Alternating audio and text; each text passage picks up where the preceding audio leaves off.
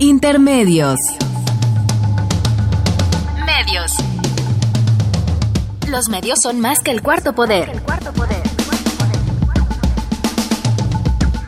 Los medios son más que el cuarto poder. Intermedios. Con Tania Rodríguez y Juan Manuel Valero. Tania Rodríguez y Juan Manuel Valero. Intermedios. Fábrica inigualable de héroes y villanos.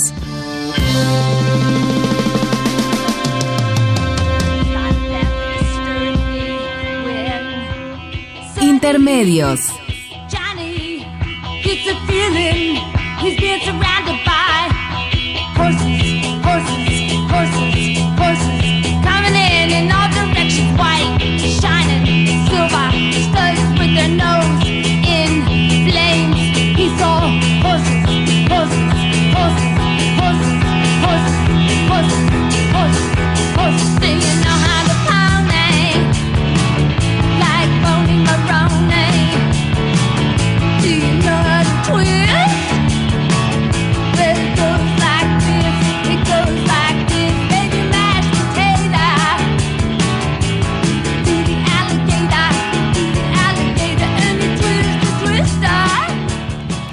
buenas noches, bienvenidos a Intermedios. Hoy jueves 9 de marzo de 2017.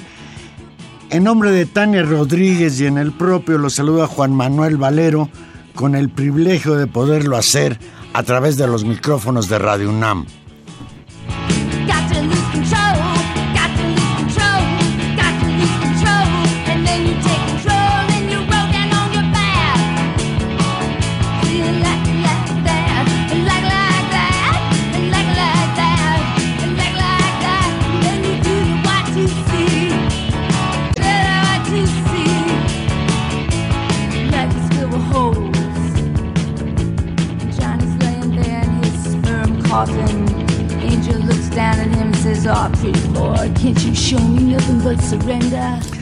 Buenas noches, pues hoy, hoy no nos acompaña Tania Rodríguez porque anda en Medellín, Colombia, y no de paseo. Tania fue al Congreso que se celebra ya en la Universidad de Antioquía, Estado y Sociedad en América Latina, y mañana tiene su participación con el tema Pacto de Dominación y Hegemonía. Pues le deseamos mucha suerte a Tania y este pues ya nos platicará sobre cómo le fue en este viaje a Colombia, este viaje relámpago. Bien, pues vamos a platicar sobre la realidad mexicana. Hoy vamos a dejar descansar al señor Donald Trump. Pero antes, desde luego, pues vamos a, de alguna manera, recordar que ayer fue el Día Internacional de la Mujer y no hubo nada que festejar. El Día Internacional de la Mujer fue un ajuste de cuentas con la violencia de género, con la discriminación, el maltrato, el asedio, los asesinatos de mujeres en todo el mundo. Esa palabra horrenda que hoy se ha vuelto familiar para todos nosotros, los feminicidios que en México, por desgracia, pues todos los días nos enteramos de que se siguen dando. Clara Zetkin, política feminista y socialista alemana, que vivió de 1857 a 1933, fue la creadora del Día Internacional de la Mujer, que se conmemora precisamente el 8 de marzo. Clara Zetkin fue una de las precursoras del feminismo, combatiente a favor de los derechos de las mujeres, consiguió el derecho al voto de la mujer alemana y que el 8 de marzo fuese considerado el Día Internacional de la Mujer, en recuerdo de 120 costureras industriales de la fábrica estadounidense Sir Good Cotton, quienes el 8 de marzo de, 2000 de 1908 se declararon en huelga para reivindicar un sueldo digno, la reducción de la jornada de trabajo a 10 horas y la prohibición de utilizar mano de obra infantil. Todas murieron carbonizadas en el interior de la fábrica en un incendio provocado en respuesta a esta manifestación pacífica. De ahí, pues que incluso el antecedente del Día Internacional de la Mujer sea un antecedente trágico, un antecedente que, por desgracia, no es algo del pasado.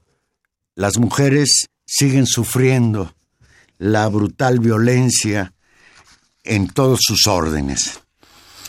Ayer hubo movilizaciones en todo el mundo por el Día Internacional de la Mujer. Millones de personas exigieron igualdad de derechos y que cese la violencia de género. Decenas de miles de mujeres en América Latina se manifestaron y se sumaron a la movilización mundial por el Día Internacional de la Mujer.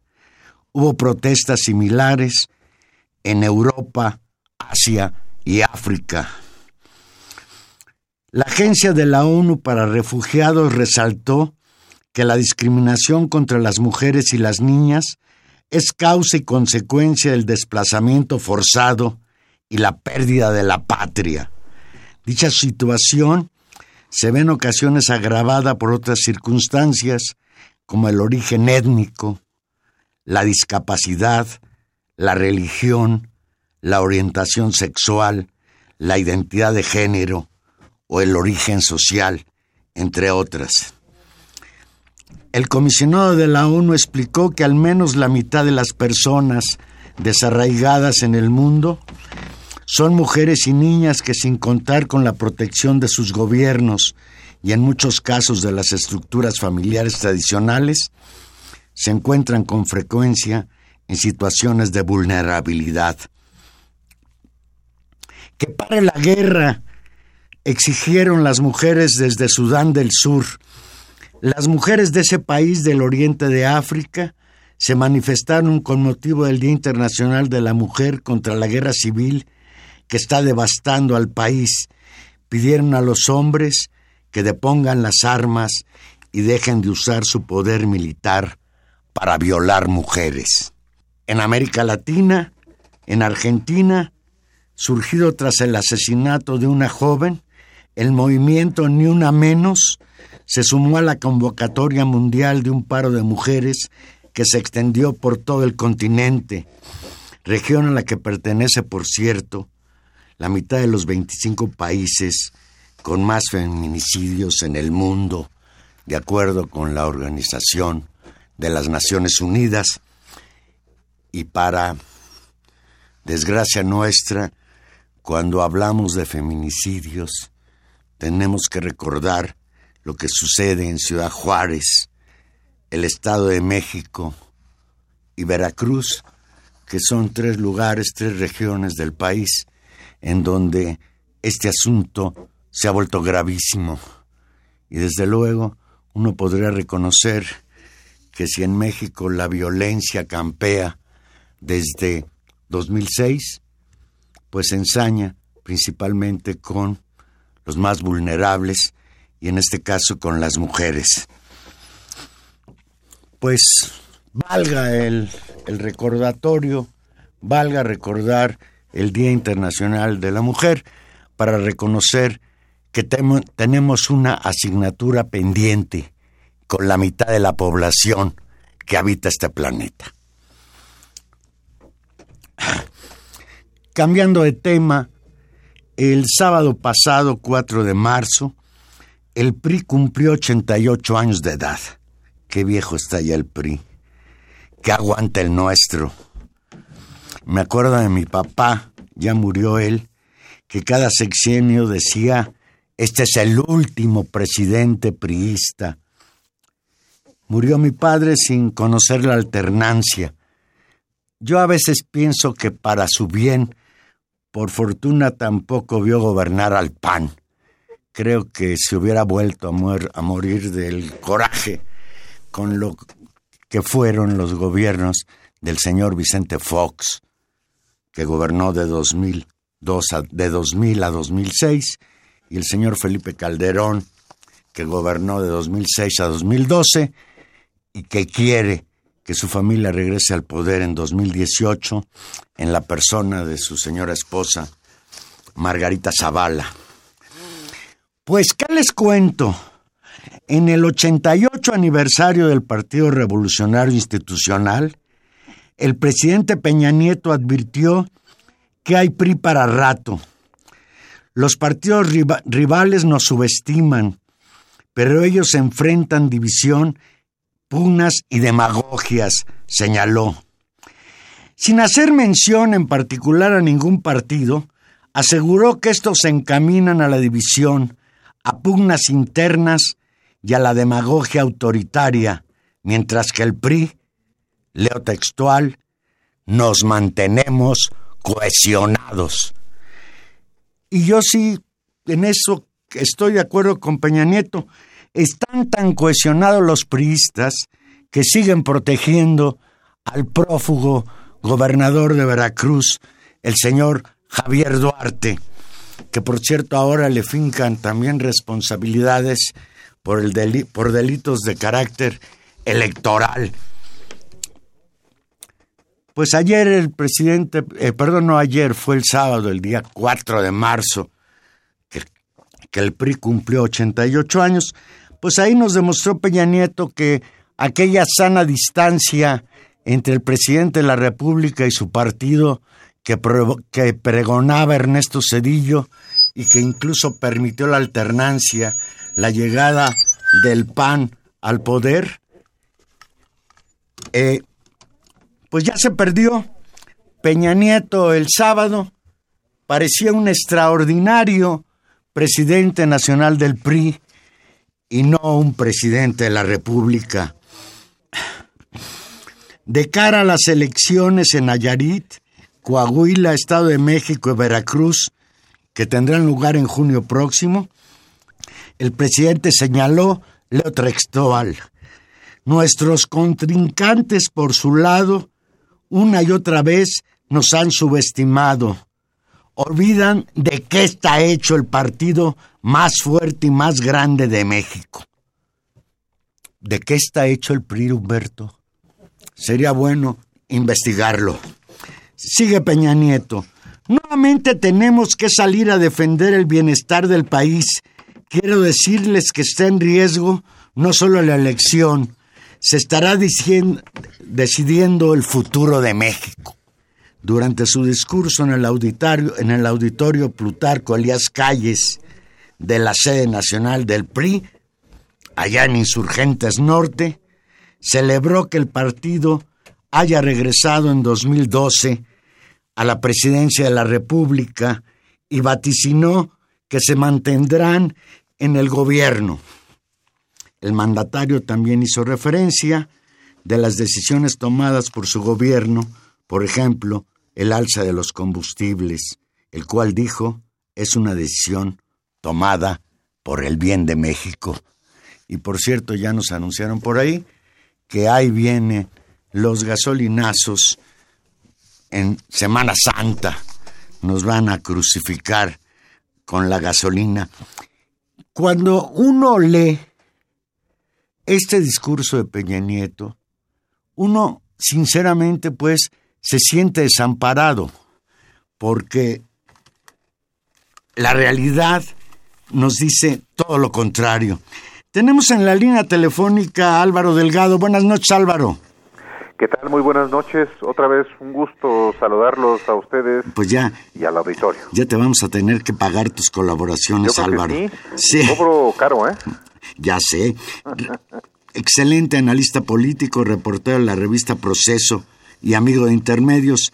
Álvaro, ajeno a las encuestas y a los reclamos, el presidente de México, Enrique Peña Nieto, aprovechó la fiesta del 88 aniversario del PRI para asegurar que ese instituto político mantendrá el poder en 2018. ¿Qué piensas de esto? Mira, él mismo se encargó de derrumbar lo que durante semanas, eh, durante meses, eh, trató de construir. Lo poco que construyó, pues él mismo se encargó de volverlo pinole.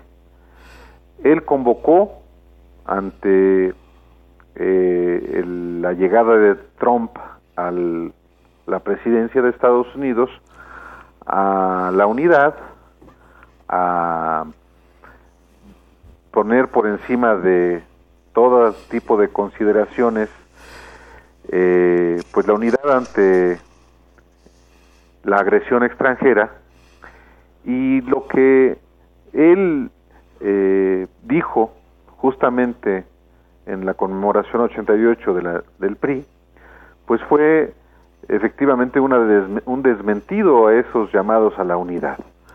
No puede el presidente de México, que es al mismo tiempo el jefe del Estado, hacer llamados a la unidad y luego eh, no honrar justamente esta convocatoria, porque lo que en los hechos Peña hizo ante los priistas fue iniciar, o yo diría profundizar, una guerra político-electoral con un objetivo de no solo hacer que su partido gane las cuatro elecciones estatales este año, tres de ellas para gobernador, sino en los hechos convertirse ya en el jefe de la campaña de su partido para la renovación de los poderes federales en el 2018.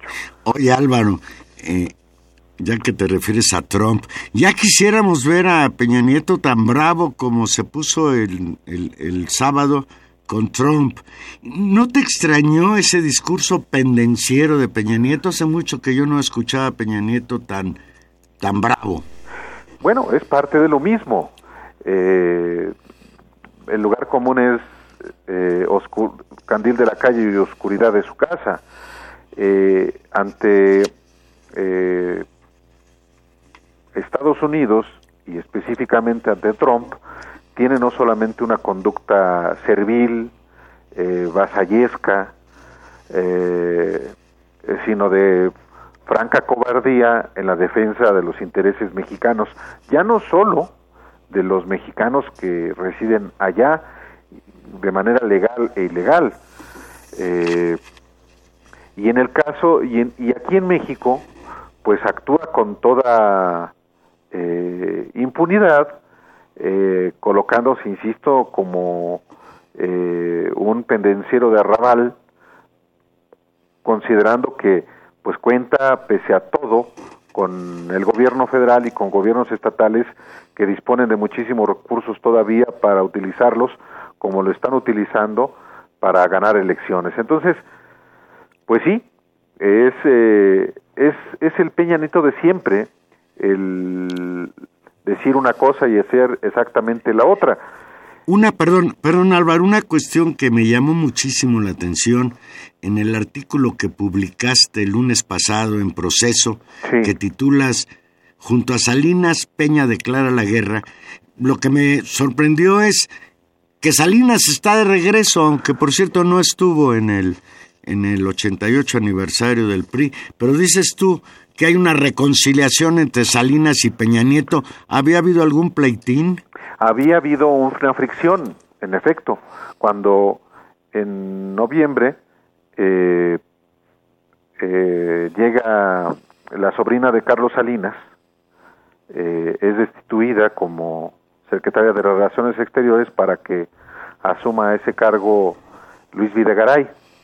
Y, y hubo eh, una fricción que no derivó en ruptura, como alguien eh, eh, lo interpretó, eh, porque sí fue un, digamos que una ofensa a Carlos Salinas quitar a su sobrina de canciller eh, y no solamente a ella, eh, sino también a otro personaje muy allegado a Carlos Salinas, que estaba como subsecretario de Relaciones Exteriores para América del Norte, que es el hijo de José Carreño Carlón.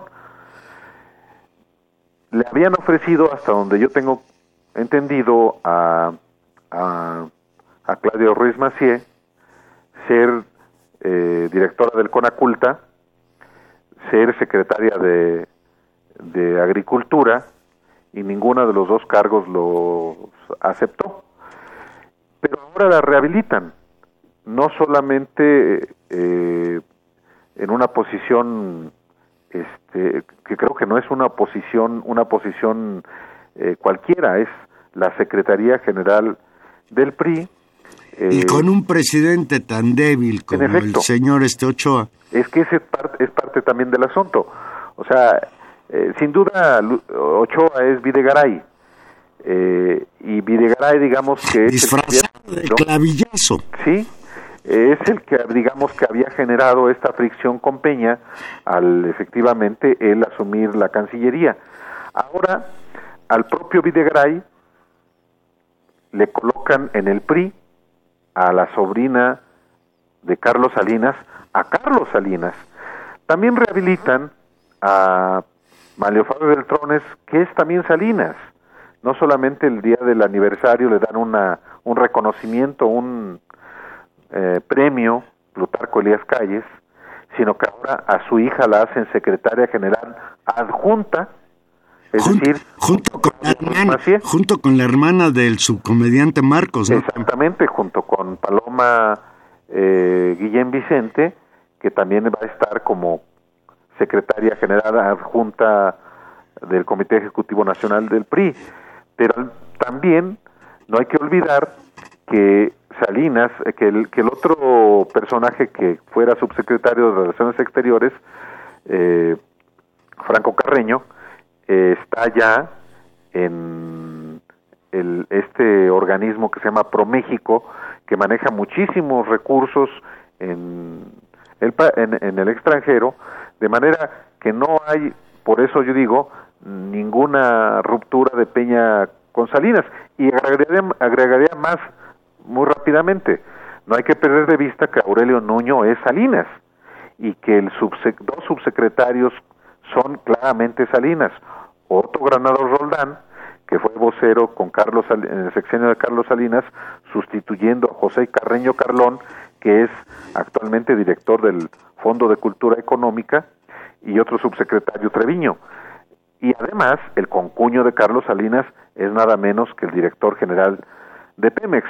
De manera que Salinas tiene su presencia en el gobierno de Peña y sin duda parte del discurso pendenciero de Peña tiene que ver con las recomendaciones del propio Carlos Salinas. En este, en este panorama que planteas, Álvaro, eh, empieza entonces a perfilarse utilizando términos del pasado como el tapado, el verdadero tapado del PRI, Manlio Fabio Beltrones. No creo, ¿eh?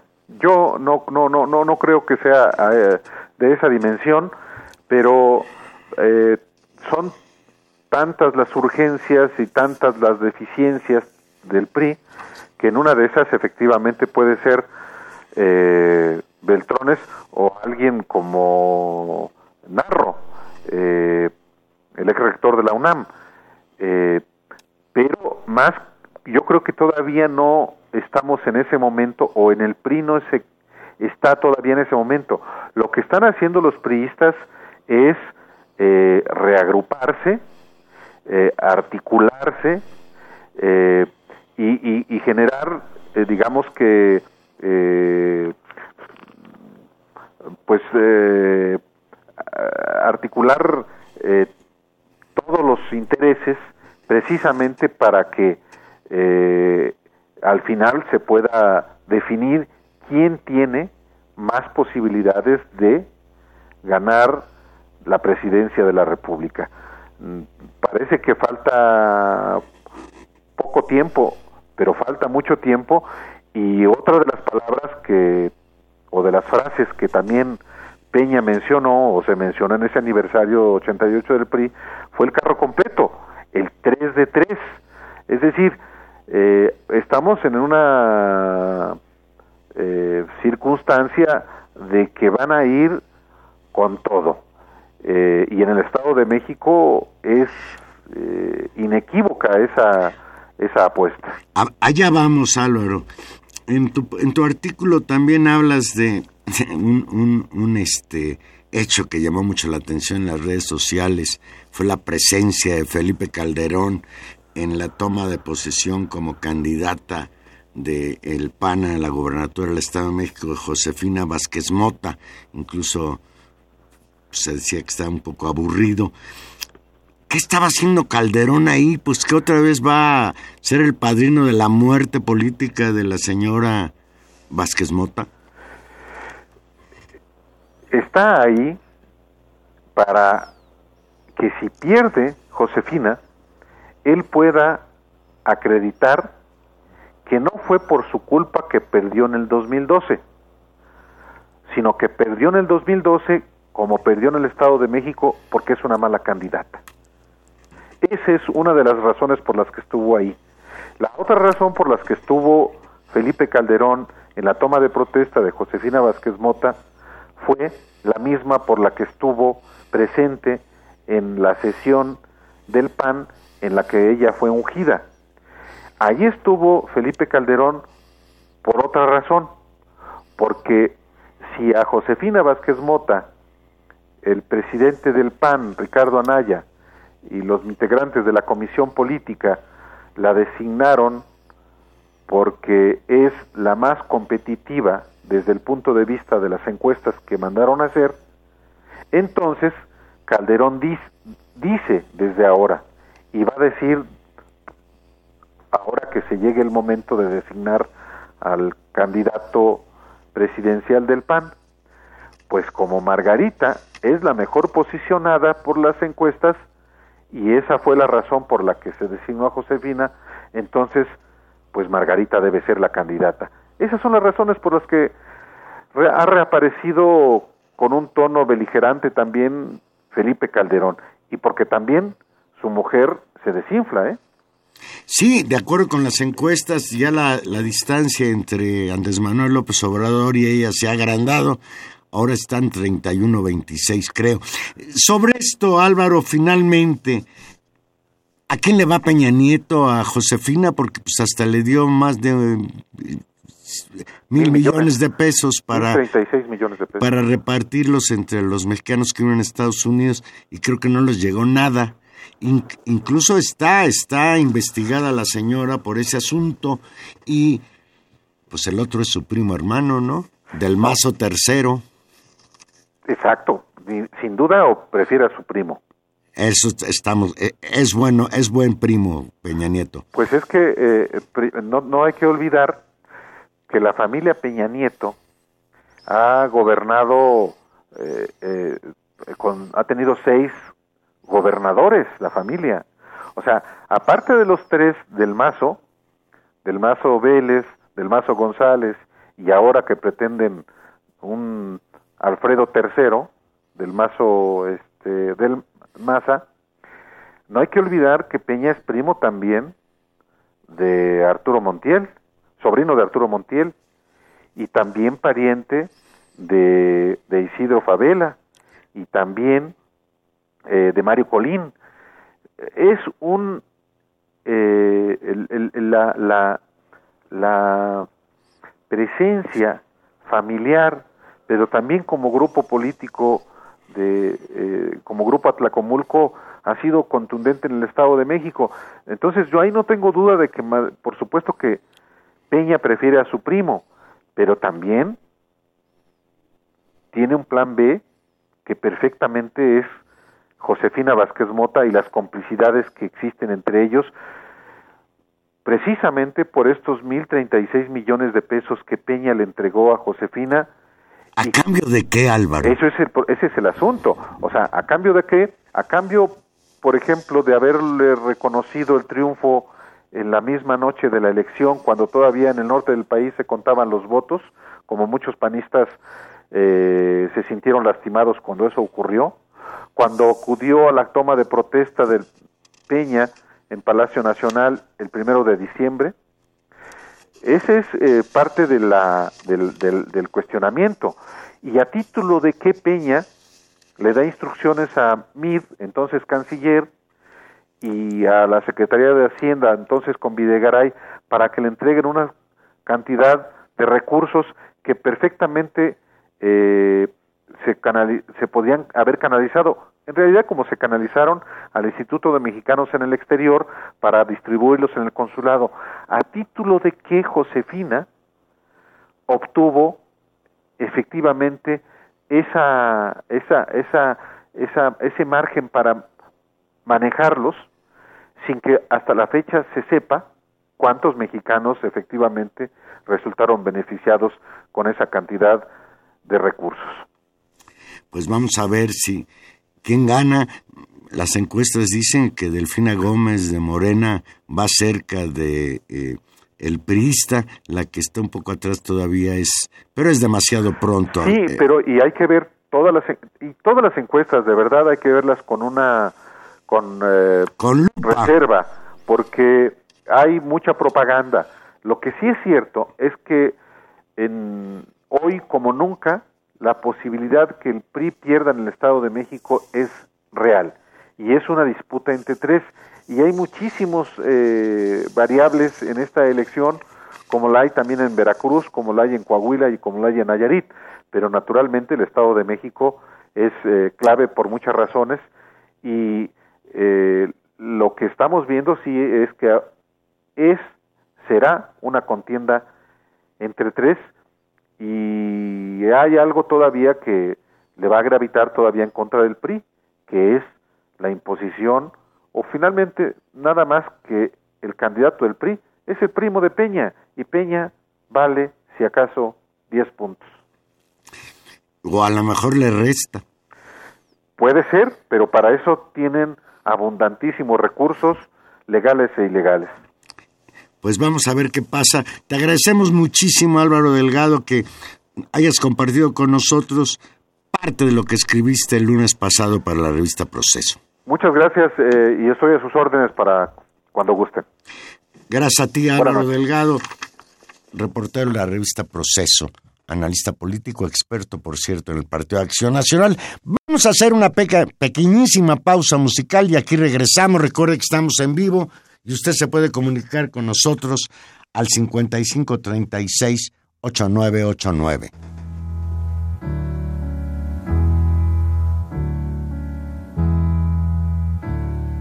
Jesus died for somebody's sins, but not mine. Milton, pot of thieves, wild cord in my sleeve, thick, heart of stone. My sins, my own, they belong to me me. People say beware, but I don't care. The words are just rules and regulations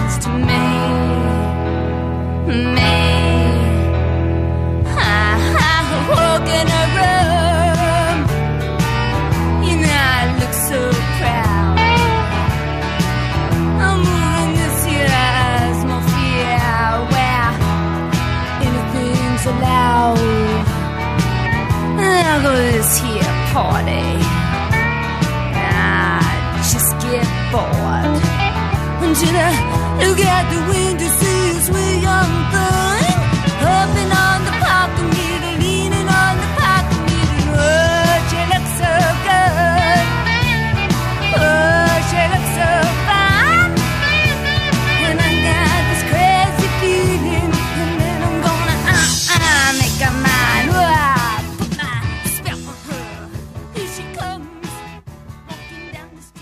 Qué, qué delicia con Patti Smith y Gloria.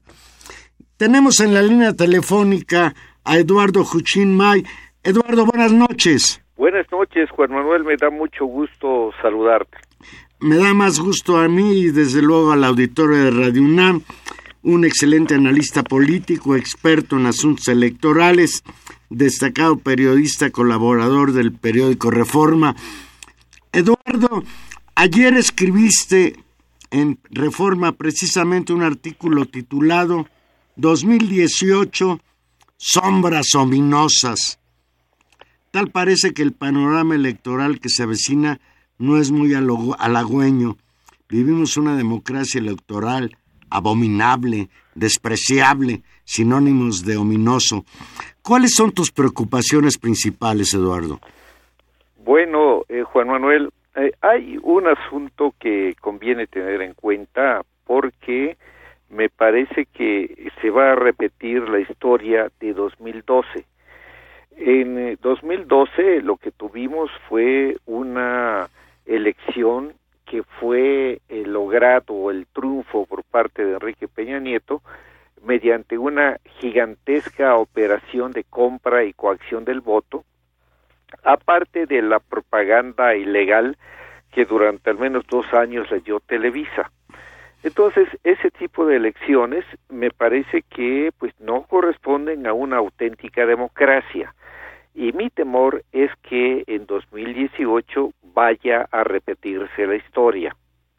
Eh, creo yo que nadie le está dando la atención que merece al asunto, pero el Tribunal Electoral del Poder Judicial de la Federación, ahora presidida por una dama, Janine Otálora, eh, está tomando resoluciones como la que validó prácticamente esta escandalosa propaganda en favor del PRI mediante la entrega de despensas, es decir, el uso despiado de los programas sociales en actos a los que han asistido eh, no solamente el secretario de la Sol de, de Desarrollo Social, eh, sino incluso el propio jefe de la oficina del presidente Peña Nieto. Y ante esto, ante quejas del PRD y de Morena, el tribunal se pronunció hace poco por mm, decir que no hay ahí, que no halló alguna irregularidad o alguna ilegalidad y por tanto no hubo lugar a sanción. Pero además justamente hoy acaba de tomar nuevamente una decisión semejante cuando también convalida la propaganda ilegal, desde luego, de Moreno Valle. Entonces, estamos en esta eh, tesitura en eh, situaciones en que se está repitiendo la historia. Es decir, por una parte tenemos la compra y coacción del voto porque el uso de programas sociales con fines partidarios es comprar el voto, como está ocurriendo en el Estado de México. Y eh, por otra parte tenemos autoridades eh, pues francamente deplorables porque no cumplen con su deber. Y ante esto es posible, me temo yo, que pueda repetirse la historia de 2012 en una situación en la que tenemos ese tipo de autoridades que decía, pero también partidos de oposición que pues hacen muy poco en relación con esto que está ocurriendo en la actualidad. Eduardo, hasta donde tengo entendido, incluso como resultado de los escandalosos gastos de campaña del PRI en 2012 a los que tú has hecho referencia, pues Parece ser que ahora sí tiene dientes el tribunal. Se habla de que hay un sistema integral de fiscalización, pero que no funciona, parece ser. En efecto, en efecto, Juan Manuel, uno de los eh, logros, por llamarle de algún modo, en la reforma electoral de 2014 fue el acortamiento de los tiempos en la fiscalización Recordemos que anteriormente esta fiscalización, en el caso de la elección presidencial, pues podía tardar hasta un año, como fue el caso de la elección de 2012. Ahora los tiempos se han acordado, se han acortado drásticamente y eh, para esto, para poder afrontar a ese desafío que no es menor para las autoridades electorales, concretamente para el Instituto Nacional Electoral, eh, se diseñó un sistema que después de que una empresa privada eh, falló escandalosamente eh, en un caso sonado hace algún tiempo, se decidió que la, el desarrollo de ese sistema integral de fiscalización, así se llama, lo hicieran internamente por parte del Instituto Nacional Electoral. Y bueno, diseñaron un sistema, Juan Manuel, en el cual, en efecto, los partidos políticos depositan ahí su información que luego es cotejada y revisada por los auditores del INE. El problema es que esta revisión, a pesar de que hay un sistema que ha costado mucho dinero, eh, pero está incompleto. Y resulta entonces que eh, se vuelve como un receptáculo de información de los uh, partidos políticos, pero no se puede analizar en el, electrónicamente, ni se pueden hacer una serie de operaciones que serían muy sencillas si tuvieran desarrollado los programas necesarios. De tal suerte que una vez que los partidos políticos depositan su información en estos, eh, en estos, en este sistema de fiscalización, eh, pues resulta que la revisión y el análisis de esos informes se hace a la antigüita y por esto se requiere muchísimo personal porque pues es una tarea muy vasta la de la fiscalización.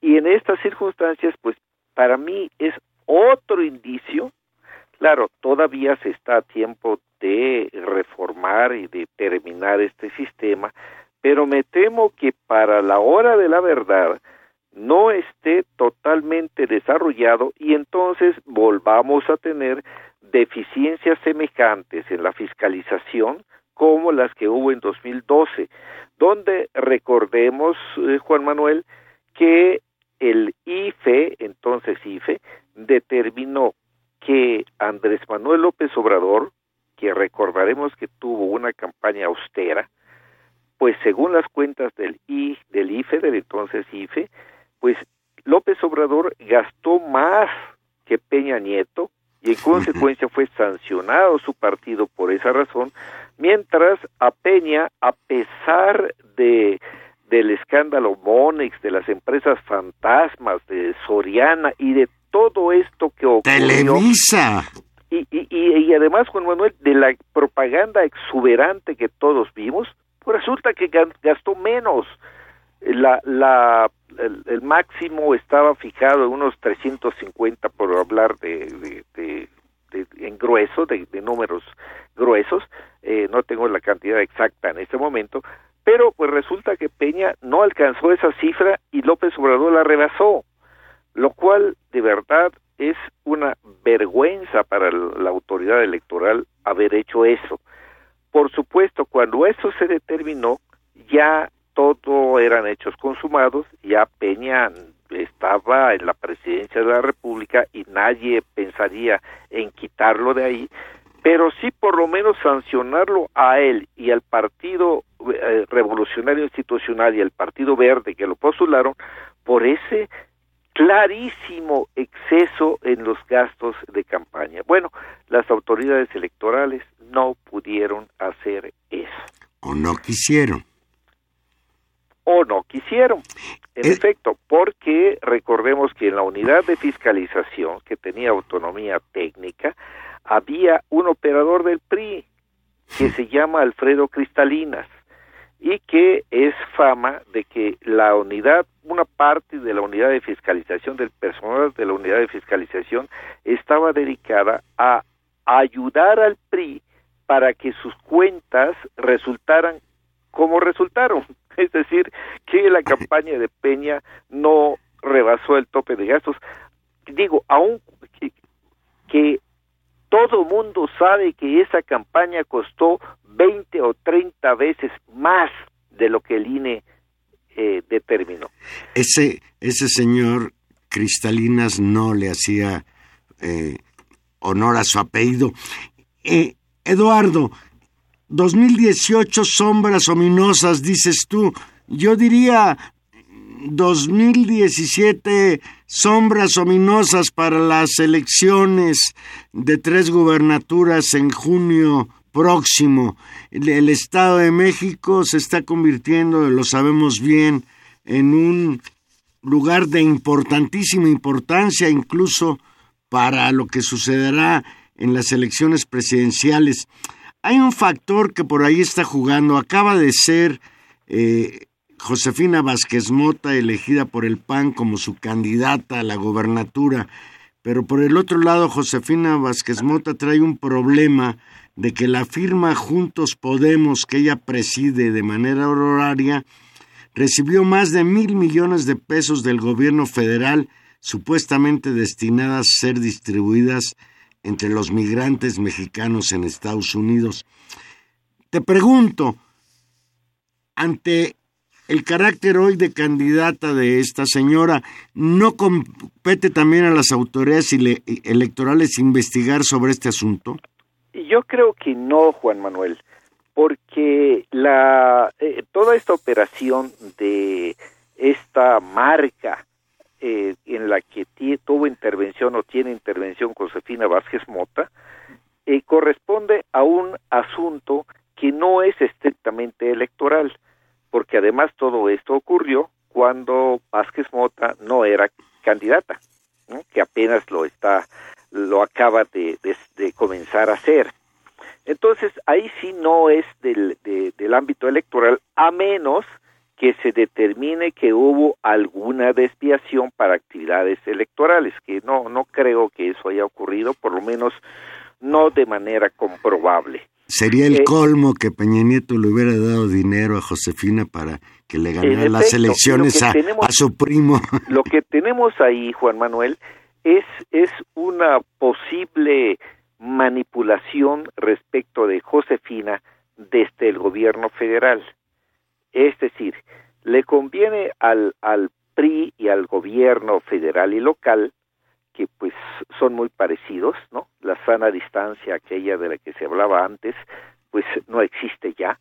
Eh, eh, hay una amalgama entre el gobierno federal, el gobierno de Rubiel Ávila y el, eh, el Partido Revolucionario Institucional en el Estado de México.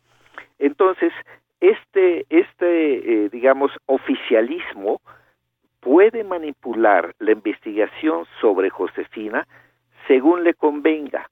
Es decir, al, al pregobierno, como suele llamársele, eh, le conviene que eh, Josefina crezca lo suficiente para quitarle votos a Morena, es decir, a la gente que no votaría PRI, eh, para de este modo favorecer los intereses del candidato priista que fue lo que pasó en 2012 con Peña Nieto y Josefina precisamente. Pues bueno, algo así. Entonces, pero si Josefina crece demasiado al, al grado de que represente un peligro para Del Mazo, el candidato priista, entonces lo que veremos es una acción probablemente contra ella. A partir de este asunto de Juntos Podemos es una cuestión maquiavélica que ahí está planteada y que eh, yo creo que aunque Josefina eh, es, la candidata ya, el, el PAN, el, su partido, tiene que evitar prestarse a ese juego perverso. Eh, veremos qué es lo que ocurre, pero me parece que ahí están dadas las circunstancias que además, desde luego, también parten del hecho de que no pudo concretarse una eh, alianza entre la oposición, entre el PAN el PRD, eh, fundamentalmente, no se dio y esto, desde luego, eh, está en el sentido de los intereses del PRI favorece esa no alianza a los intereses del PRI que ahora aparece ahí liderando las encuestas, aunque es muy pronto para eh, dar algún pronóstico de lo que ahí va a ocurrir, excepto dos cosas, Juan Manuel. Una, una intensa actividad de compra y coacción del voto, y otra, que este asunto va a terminar en muy probablemente va a terminar en los tribunales. Por esto, necesitamos que en el Tribunal Electoral del Poder Judicial de la Federación haya un rigor y una imparcialidad extremas, aunque se trate del partido del presidente de la República y aunque se trate del estado donde nació Enrique Peña Nieto.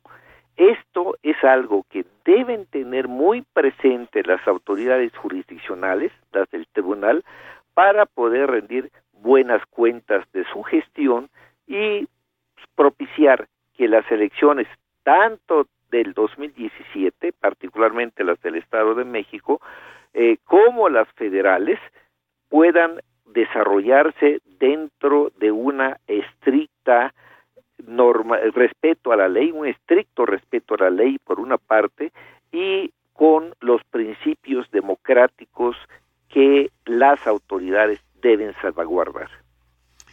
Pues qué terrible, eh, Eduardo, que cuando nosotros creíamos que ya habíamos transitado la democracia, expertos como tú en la materia sigan hablando de sombras ominosas en los próximos comicios. Por último, muy breve, te quisiera comentar si, si tienes algún comentario sobre esta disputa que se ha creado a raíz de las declaraciones del coordinador de los senadores del PRD, señor Miguel Barbosa, respecto a que se pronunció por López Obrador y el PRD está pidiendo que lo desafilen como líder de la de la bancada. ¿Tienes una opinión al respecto de esta controversia? Yo, yo veo que el Partido de la Revolución Democrática tomó una decisión de política interna de acuerdo con eh, las atribuciones que tiene el, la presidencia del PRD, que eso sí tiene que ser ratificada por el Consejo, tomó una decisión de política interna que debiera respetarse. Pero frente a esto, resulta que en el Senado ya siguen reconociendo a Miguel Barbosa como coordinador del grupo parlamentario del PRD, lo cual me parece que implica una intromisión en la vida interna de, un partido. Y es muy lamentable que esto ocurra. Eh, y por, por otra parte, es también cierto que una vez que el asunto llegue al Tribunal Electoral, el Poder Judicial de la Federación, es probable que Miguel Barbosa resulte triunfante. No es seguro, pero es probable. Es un asunto sui generis que tendrán que estudiar las autoridades jurisdiccionales, pero como quiera, como quiera que ocurra, lo cierto es que eh, lo, lo más escandaloso de esto es que un presidente de una de las cámaras del Congreso se niega a aceptar una decisión que le compete al partido internamente. Esto me parece lamentable y pues esperemos que el Tribunal Electoral ponga las cosas en su lugar.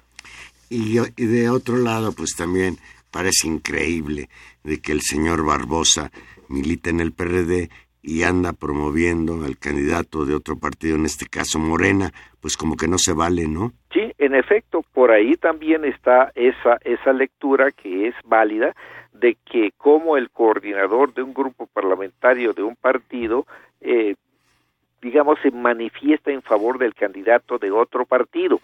Eh, esto es una, es una lectura obvia, pero si somos menos obvios, Juan Manuel, eh, ¿qué tal si ahí teniendo en cuenta que Barbosa no es el único que se ha desprendido del grupo parlamentario del PRD en el Senado, sino hay un grupo de senadores que se han eh, separado y han manifestado, la mayoría de ellos, su simpatía por Morena. ¿Y qué tal si lo que se está haciendo ahí es forzar una virtual alianza entre la izquierda representada por Morena y por el PRD de cara a las, a las elecciones de 2018. Es decir, la lectura obvia es la que tú mencionas y es válida, ¿no? Que como el candidato del partido, el, el, coordinador parlamentario del partido A, resulta que está apoyando al partido B, ¿no? Este, pero otra lectura es que podría haber ahí una intencionalidad de que sabedores de que la izquierda fragmentada servirá a los intereses del PRI, porque eso es lo que va a ocurrir si hay un candidato López Obrador y hay otro candidato que puede ser Mancera u otro, pero que por supuesto le van a quitar votos a López Obrador. Entonces, ahí hay otra posible lectura. No, no digo que ninguna sea descartable ni ninguna sea auténtica, no, pero ahí están las, los escenarios que pueden manejarse en este asunto. Eduardo Juchín, te, te agradezco muchísimo y desde luego que te seguiremos dando la lata cuando se pueda para que nos aclares esto que es la política electoral que en México es complicadísima, muy abigarrada. En efecto, Juan Manuel, me da mucho gusto saludarte y por tu conducto a tu auditorio. Muchas gracias, Eduardo Juchín. Eduardo Juchín, colaborador del periódico Reforma, escritor, periodista, un hombre de primera. Pues ya nos vamos, ya se agotó el tiempo. Estuvimos con ustedes en los controles técnicos, don Humberto Sánchez Castrejón, en la producción, don Gilberto Díaz Fernández, y en los micrófonos, Juan Manuel Valero, que a nombre de Tania Rodríguez y el propio, les desea que tengan una muy, muy bonita noche, y aquí nos seguimos escuchando el jueves próximo a las 8 en punto de la noche. Gracias.